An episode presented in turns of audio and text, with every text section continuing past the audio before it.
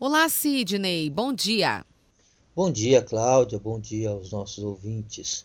Nosso professor está de volta aqui. Agora nós vamos falar sobre um assunto sobre que, que, que já está aí, né, na boca do povo. As pessoas estão se acostumando com isso. Ele vai explicar para a gente exatamente o que é, que são as criptomoedas. Sidney, é um bom negócio ou não? É, essa é a pergunta que vale um milhão de dólares, uhum. né? É, e eu queria trazer alguns, algumas informações é, sobre isso. Então, para quem não conhece muito bem, as criptomoedas elas são moedas digitais, quer dizer, elas não, existe, não existem fisicamente, né? elas estão presentes apenas em um ambiente virtual. É, atualmente existem aí na casa de 3 mil tipos de criptomoedas. Né?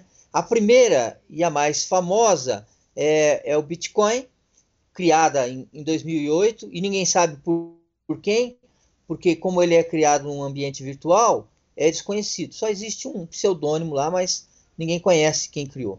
É, isso foi criado depois da crise de 2008, gerada nos Estados Unidos, com a intenção de criar um sistema financeiro virtual mais seguro. Né? Ao longo desses 13 anos de existência de Bitcoin é, e, e de, dessas outras moedas, os seus, a, valorização dessa moeda chega a níveis extremamente elevados. Né? E isso, na história da economia, é, só foi visto em algumas situações que, ao longo do tempo, não deu muito certo. Né?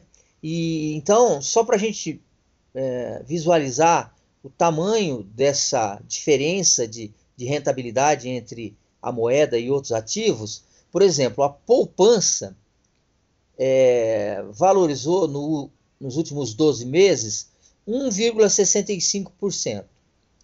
O Ibovespa, que é um indicador da, das empresas que, que, operam na bolsa, é, que teve um bom desempenho, teve uma valorização de 44,41%. E o Bitcoin, 281,4% é, em um ano. Isso porque no último mês ela teve uma queda de quase 40%, no mês de maio, né?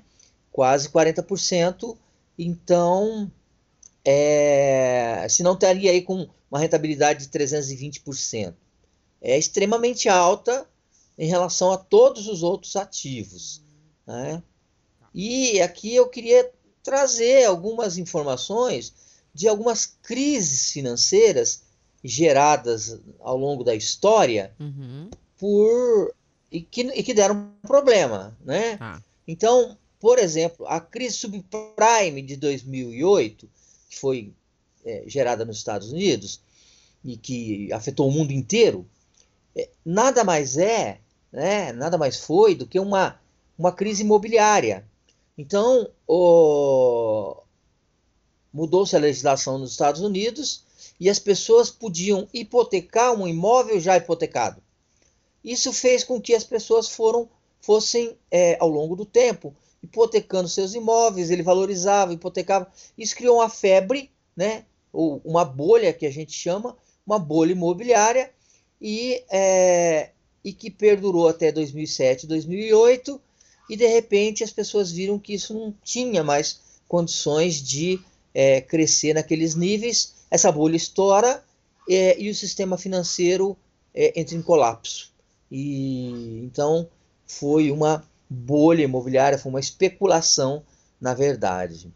É, outra coisa que eu gostaria de, de mostrar, de, de, de, comentar, são as pirâmides, que a gente já viu isso muito no, no passado. E ela, elas começaram, elas nasceram aí há 100 anos, né?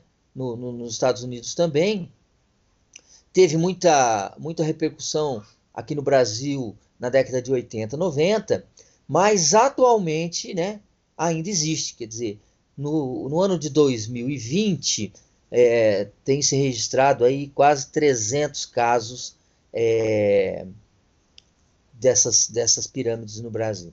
E o, e o, próprio nome já diz, né? É uma pirâmide. Quem está no topo ganha muito e quem está na base perde tudo. Né? Outra, outra crise que a história mostra foi a crise de 29, é, que em, em, ela, ela inicia aí em 1920 com uma grande febre de que investir no mercado de ações é, era um, um, grande negócio nos Estados Unidos. Uhum. E aí os, os ganhos eram gigantescos. Em 29, esse movimento se reverte, né?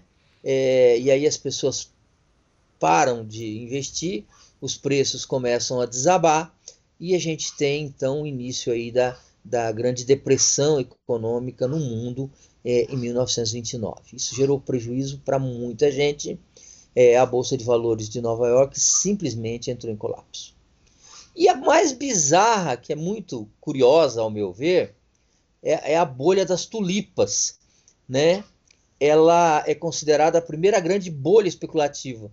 As pessoas compravam é, essa, essa planta na Holanda e ela se valorizava, se valorizava, se valorizava. É uma planta. E as pessoas venderam casa. Foi uma grande febre. De repente descobriram que aquilo lá não servia para nada e os preços despencaram. Então agora, para a gente encerrar, é a grande pergunta, né? É um bom negócio? Pois é, professor, é porque é, não dá para prever o que vai acontecer, né? Não. Agora, é, existe aí um movimento que é, dos ambientalistas na contramão dessas criptomoedas, porque elas demandam muita energia. É, Estima-se que é, a mineração dessas criptomoedas uhum. gaste o equivalente a uma Argentina de energia. O que a Argentina gasta, essas criptomoedas gastam também para se manter, para manter o seu sistema uhum. de, de controle. Então, isso pode ser um grande problema ambiental e tem muita gente criticando.